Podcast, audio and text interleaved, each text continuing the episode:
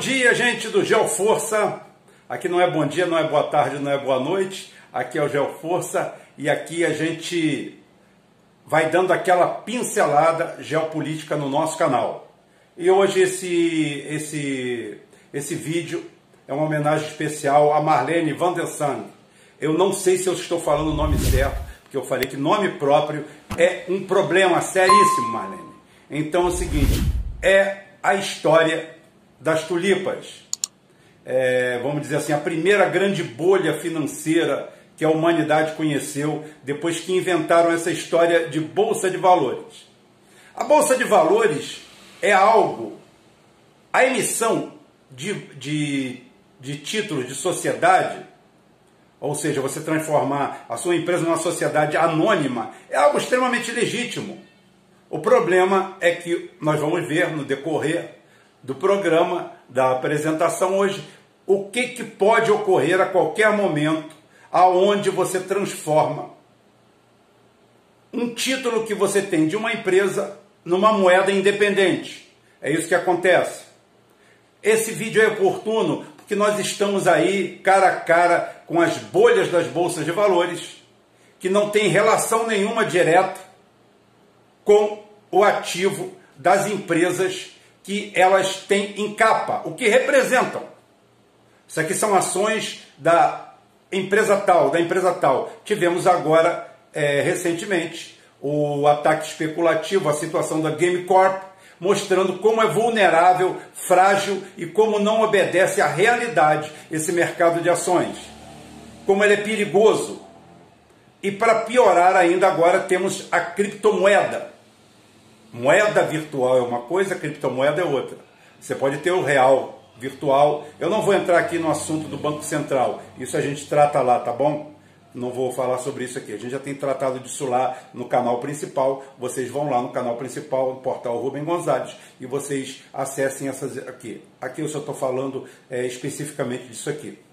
Criptomoeda é uma coisa, moeda virtual é outra. Moeda virtual pode ser o dólar, pode ser o real, pode ser o rublo, yuan, qualquer moeda, escudo, qualquer moeda, qualquer moeda do planeta pode ser uma moeda virtual, emitida pelo Banco Central, regulada e com a emissão do, do Banco Central de cada país, ou o governo, ou, ou o Conselho Monetário de cada país. Muito diferente do que é uma criptomoeda. A criptomoeda é um tamagotchi, é um joguinho, é uma brincadeira levado a sério muito pior do que as tulipas. Muito pior do que as tulipas. E para isso aí a gente tem que dar uma espanada na história, né? Ah, em 1602, a Vernide Ostens Company, ou Companhia das Índias Orientais, popularmente conhecida, tá? que monopolizava a colonização e a exploração da mão de obra escrava e de tudo que existia de bom na Ásia, foi a primeira a emitir ações. Daí foi criada a base da Amsterdam Stock Exchange. Tá? Foi criado, esse tudo foi criado em 1602, século 17. Já vem algum tempo, né? Não preciso dizer para vocês que a Holanda na Idade Média era o que é hoje a Suíça. Tá? A Suíça era hoje é hoje o que era a Holanda, um centro financeiro fervoroso, de onde fervilhante, fervoroso, fervilhante, de onde principalmente é, judeus sionistas expulsos é, da Península Ibérica, de Portugal e da Espanha, foram todos para lá. E logo, logo, Salim e sua turma gostou da brincadeira. Isso a gente vai vendo. É, como criou-se a história das tulipas? Bem, você precisa ter um atrativo. Por isso que eu falo, o, a criptomoeda ela é tão braba que nem isso tem. É o lucro pelo lucro em cima de algo que você, você não se quer perguntar. Você não se quer perguntar o que, que é aquilo ali. Tá? Em 1593, um botânico, Carlos Clusius, isso é só um pouquinho de história, Carlos Clusius foi a Constantinopla a Turquia e voltou com vários bulbos daquilo ali e plantou no seu jardim. Olha, foi um sucesso absoluto. Todo mundo achou tão bonito que simplesmente acharam bom roubar dele. Roubaram e criaram um mercado negro de tulipas. E virou uma tulipomania que existe até hoje, mas não naquela proporção bíblica, que foi aquela historinha todinha lá criada pelo Carlos Clusius, que trouxe inocentemente aquilo para ali. Né? E aquilo ali foi criando um comércio em volta daquilo ali, e a oferta sempre menor a oferta sempre menor do que a procura. Uma procura grande, até porque virou status. Se eu tenho tulipas na porta da minha casa, eu sou rico. Nada diferente de hoje, né? Ninguém tinha Ferrari para comprar, ninguém tinha nada, então tome-lhe um jardim de tulipas. O ser humano não muda, o que muda é o que é o entorno dele. Né? Então, depois disso aí, foi criado esse comércio tudo. E o que, que acontece? As tulipas têm uma particularidade, uma peculiaridade muito boa, muito interessante, que foi vista nesse comércio todo. É o fato de que uma tulipa leva de 7 a 12 anos para florescer. Então você tem uma coisa chamada tempo. E você chega e fala assim: Eu não tenho tulipa para te entregar. Eu não tenho tulipa para te entregar. Mas calma, calma, que eu sou um cara de honra, eu sou um cara de palavra. Eu fundei uma moeda virtual no Japão que ninguém sabe nem quem eu sou. Brincadeira, gente é, eu vou te dar um papel. Eu vou te dar um certificado aqui, você me compra e daqui a tanto tempo você vem resgatar. Calma, que leva sete anos, mas o ano que vem a sua está aqui. Isso criou, acabou de ser inaugurado o mercado secundário de ações. Você vê como é que as coisas são rápidas, né? Tudo que é oportunismo, tudo que é dinheiro fácil, tudo que é vigarice, a coisa anda rápida. Isso criou um mercado secundário de ações, aonde as ações, as ações negociadas, os papéis negociados, não tem muito a ver com o valor real do que segura aquilo ali. Aquilo ali era um contrato de uma tulipa, um bulbo de tulipa. E o cara comprava aquilo ali como um bulbo de tulipa. Só que aquilo ali pegou vida própria, moeda própria, e ninguém se perguntava por que é que estava valendo tanto aquilo se não existia um valor intrínseco por trás disso? Game Corp, ponto. Olha aí, olha como é que a história se repete, como farsa. Olha aí. Não existia nada segurando aquilo ali por trás. Até Einstein é, aborda bem esse assunto, né? Você pode perguntar assim, Rubem, você é o super inteligente e o resto do mundo só tem burros. Os caras que aplicam na bolsa são tudo burros. Não, não são burros, não. Eles são espertalhões, estão vendo com a situação, só que eles não conseguem enxergar um palmo além do nariz. Einstein já falava, só duas coisas que ele considerava infinita: o universo e a burrice, a imbecilidade do homem. Só que ele não tinha certeza quanto à primeira. O universo poderia ser finito. A burrice e a imbecilidade do homem, não. Essa daí é infinita. Criou-se o mercado secundário de ações e criou-se também automaticamente, como mágica, a especulação. E nessa especulação, as tulipas chegavam a aumentar três vezes ao dia. E um papel de opção chegava a custar 300 a 400 mil reais em dinheiro de hoje. Né?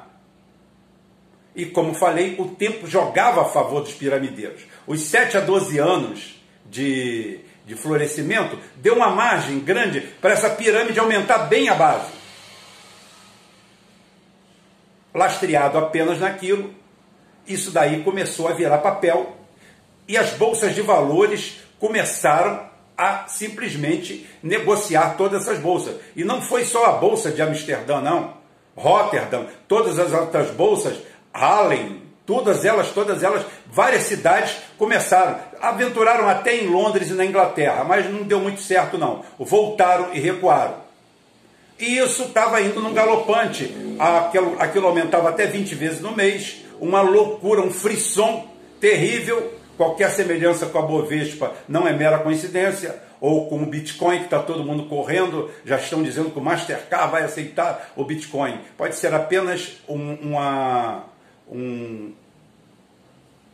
uma notícia fria, fake, colocada apenas para ela subir. Ou outro dia o Elon Musk lavou um bilhão e meio de dólares do seu dinheiro sujo dentro dela e já levou ela em 15%, porque Einstein volta de novo com a história só o universo e a idiotice do ser humano, mas a idiotice do ser humano vai além. Então tudo corria muito bem, tudo corria muito bonito, tudo corria legal, bacana, até que no inverno, tem que ser no inverno, né? de, 19, de 1636 a 1637, na cidade de Harlem, um comprador, um cara não honrou um compromisso. E aquilo ali causou para a mesma coisa do estalo do mágico. Acorda! E todo mundo acordou. E todo mundo pegou o papel, olhou para o papel. O que, que eu tenho na mão? Eu tenho uma tulipa. E uma tulipa vale o quê? Vale nada. Uma tulipa não vale nada, não vale absolutamente nada uma tulipa. Ou as pessoas reclamam, já reclamaram por eu colocar na frente, porque a pessoa faz leitura labial, desculpe, estava na frente, não reparei, desculpe. É, baixar mais um pouco. Então, mais ainda. Então é o seguinte, o cara se descobre com um mico. E o, eu tenho que lembrar da piada de dois japoneses, um chamado Manuel, outro chamado Joaquim, que foi o que o governo holandês fez naquela época. Né? O Manuel Joaquim, Manuel San e Joaquim San vinham pela pista, o guarda mandou é, parar e pediu ao Manuel a carteira de motorista. E o Manuel falou assim: Ó pai, eu não tenho carteira de motorista. Cara, como você não tem? O Joaquim do lado para dar uma força para o amigo, para tentar salvar ele da enrascada. Fala assim, doutor e guarda, ah, por favor, é, não leva fé no que ele fala. Ele está completamente bêbado. Foi isso, exatamente isso, que o governo holandês fez na briga das tulipas. O governo holandês lança uma nota dizendo que fiquem calmos, eu compro por 10% do valor de capa, do valor do contrato, o contrato que você tiver de tulipas. Pronto oficializou que elas valiam nada. O governo estava dando 10% para tentar salvar o mercado, para tentar salvar a bolsa, para tentar salvar alguma coisa.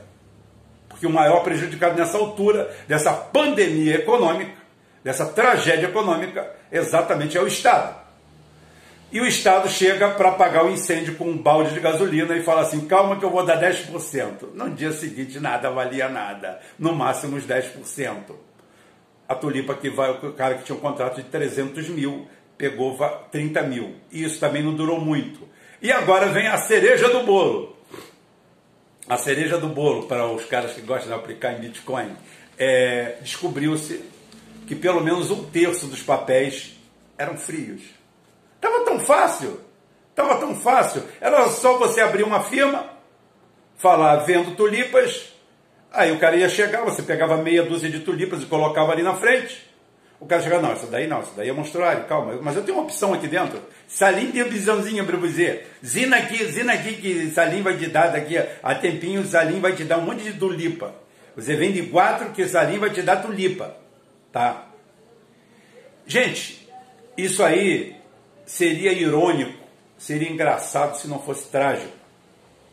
Isso daí quebrou a economia da Holanda por vários anos. A Holanda levou uns 10 anos, 10 anos para se recuperar economicamente dessa tragédia das tulipas, a história das tulipas, tá? que a gente resumiu aqui de uma forma fácil, concisa. Não adianta vir com grandes teorias, com grandes teoremas, com nada. Aqui você viu o aparecimento da bolsa, você viu o aparecimento do mercado secundário, você viu ao mesmo tempo como existe a especulação e agora, por último, você está sabendo como existe a fraude.